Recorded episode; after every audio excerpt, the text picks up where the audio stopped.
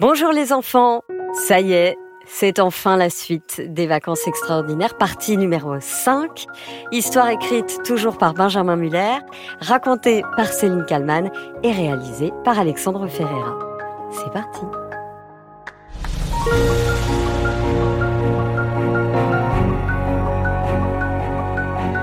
Salut, c'est Melissa, comment ça va?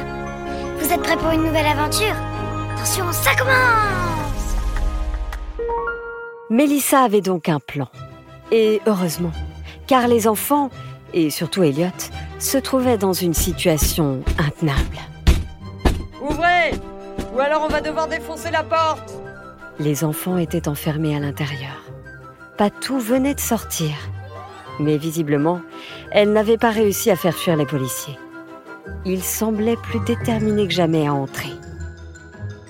Elliot, lui, n'était pas plus stressé que ça. Ouvrez la porte Ouvrez la porte Bon alors, c'est quoi ton plan, Mélissa? Ça devient plus urgent là que tu nous dises ce qui va se passer. Alors, écoutez bien. Je ne vais pas avoir le temps de me répéter. Mathias, Idir, Mathilde et Faustine, vous allez sortir en premier. Vous refermerez la porte derrière vous. Vous devez trouver un moyen de retenir les policiers pendant deux minutes. Ok? Deux minutes maximum.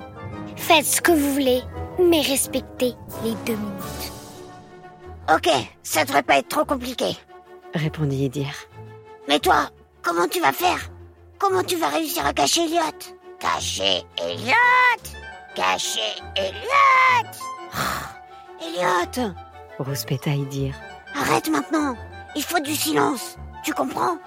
Du silence Sinon tu vas te faire prendre Silence Silence Bon, laisse tomber Idir.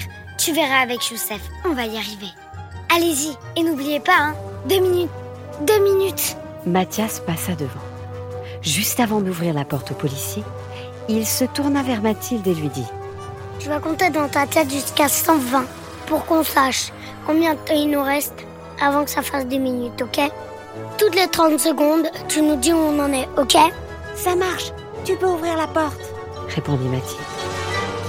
Les enfants furent surpris de voir qu'il n'y avait pas une, mais trois voitures de police garées devant leur vieille cabane. Et pour tout vous dire, les policiers ne rigolaient pas du tout.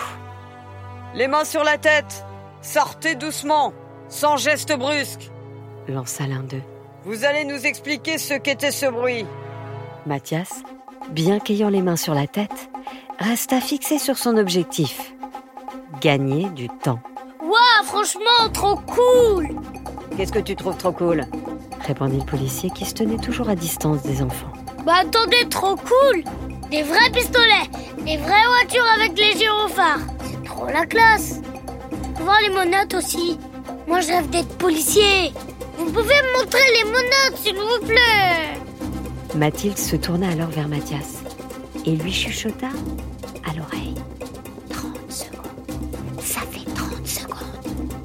Idir comprit que c'était à lui de prendre le relais. C'était à lui de faire gagner 30 nouvelles secondes, très précieuses. Ah bah moi je préfère les pompiers. hein. À ce qui paraît, c'est eux les plus courageux. Eux, ils n'ont peur de rien. Et en plus, euh, ils sont trop costauds. Hein, Hein, monsieur l'agent C'est vrai que les pompiers sont plus costauds que les policiers. Le policier ne savait pas vraiment quoi répondre. Il se tourna vers son collègue, qui lui aussi était bouche bée. Mathilde dit alors. Déjà une minute. Plus qu'une.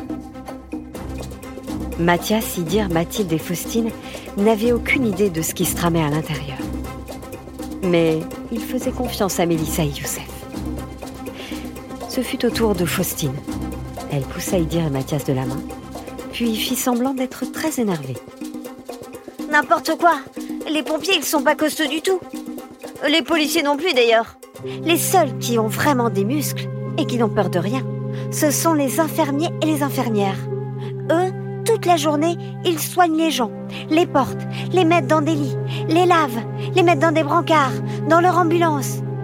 Et vous savez quoi? Ils travaillent même la nuit. Et ça, c'est fort.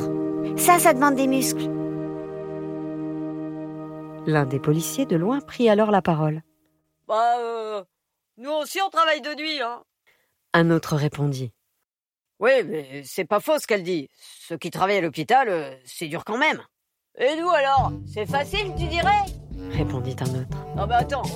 Ouais, non mais attends, tu veux pas dire ça.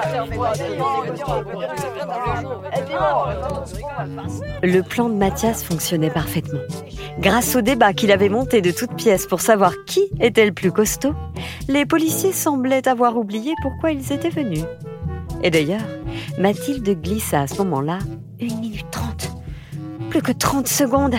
On tient le bambou. L'un des policiers s'exclama alors. Stop Ça suffit. On n'est pas là pour débattre avec vous les enfants.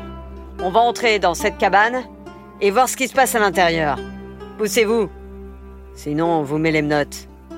Tu voulais voir des menottes, toi? Lança-t-il à Mathias. Tu vas finir par les voir de très près si ça continue. Mathilde se tourna vers Mathias et lui dit Plus que dix.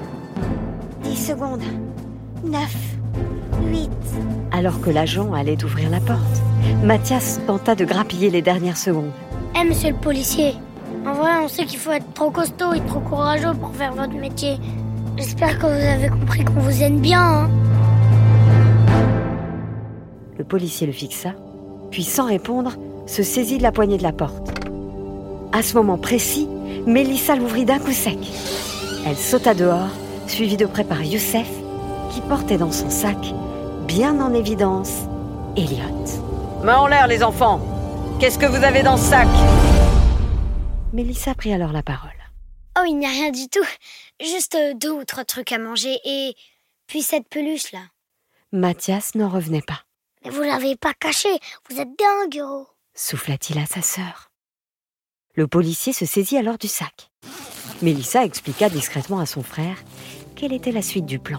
On a expliqué à Elliot qu'il devait jouer à la statue, ne plus bouger du tout, et que s'il y arrivait, on lui servirait un excellent arbus pour le repas. Visiblement, euh, ça marche. Regarde, on dirait vraiment une peluche.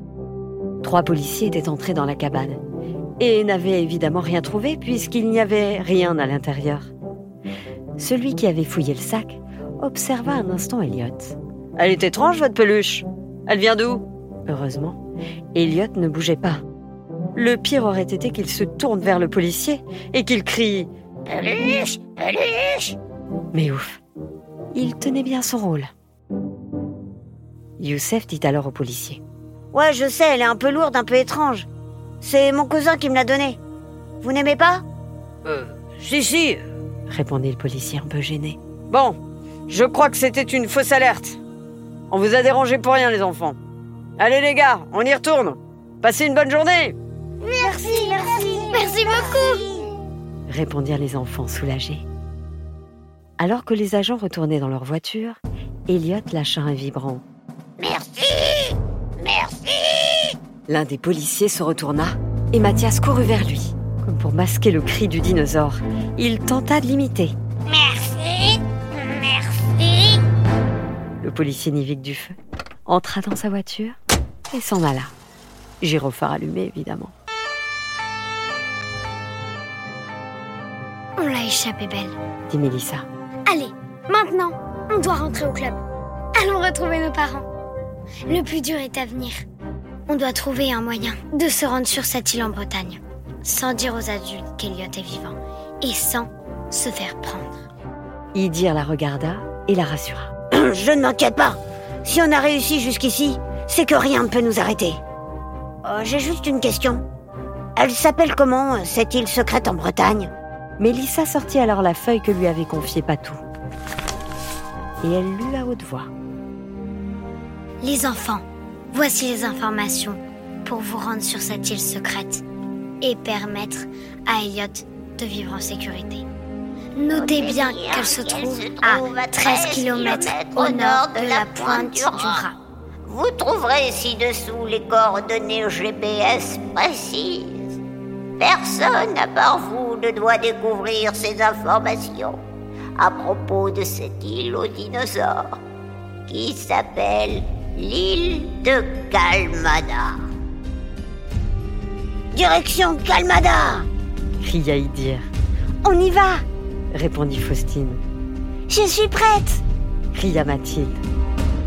Ouais, enfin les amis, euh, va falloir trouver comment on va y aller maintenant. Hein. Objecta Mathias, qui cassa un peu l'ambiance. On va trouver, répondit Youssef. On va trouver, je m'inquiète pas. J'ai une amie, elle s'appelle Romy Marie-Juliette. Elle n'a que 5 ans. Mais devinez quoi? Elle sait déjà conduire les voitures. Eh oui, elle a appris avec ses parents. Je sais, c'est assez incroyable. Mais elle conduit parfaitement bien. Je vais trouver un moyen de l'appeler. C'est elle qui va nous amener à Calmada. Ça va être parfait. Tu es motivé, Elliot? Motivé Motivé répondit Elliot, qui ne semblait pas vraiment comprendre ce qui se passait. Il était loin d'imaginer les nombreux obstacles que lui et ses amis allaient encore devoir surmonter.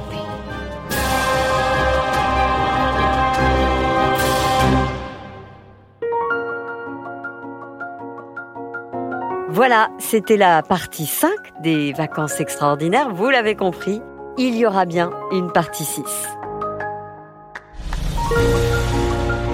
Encore une histoire est un podcast euh, réalisé par Alexandre Ferreira, produit par Benjamin Muller et raconté par Céline Kallmann.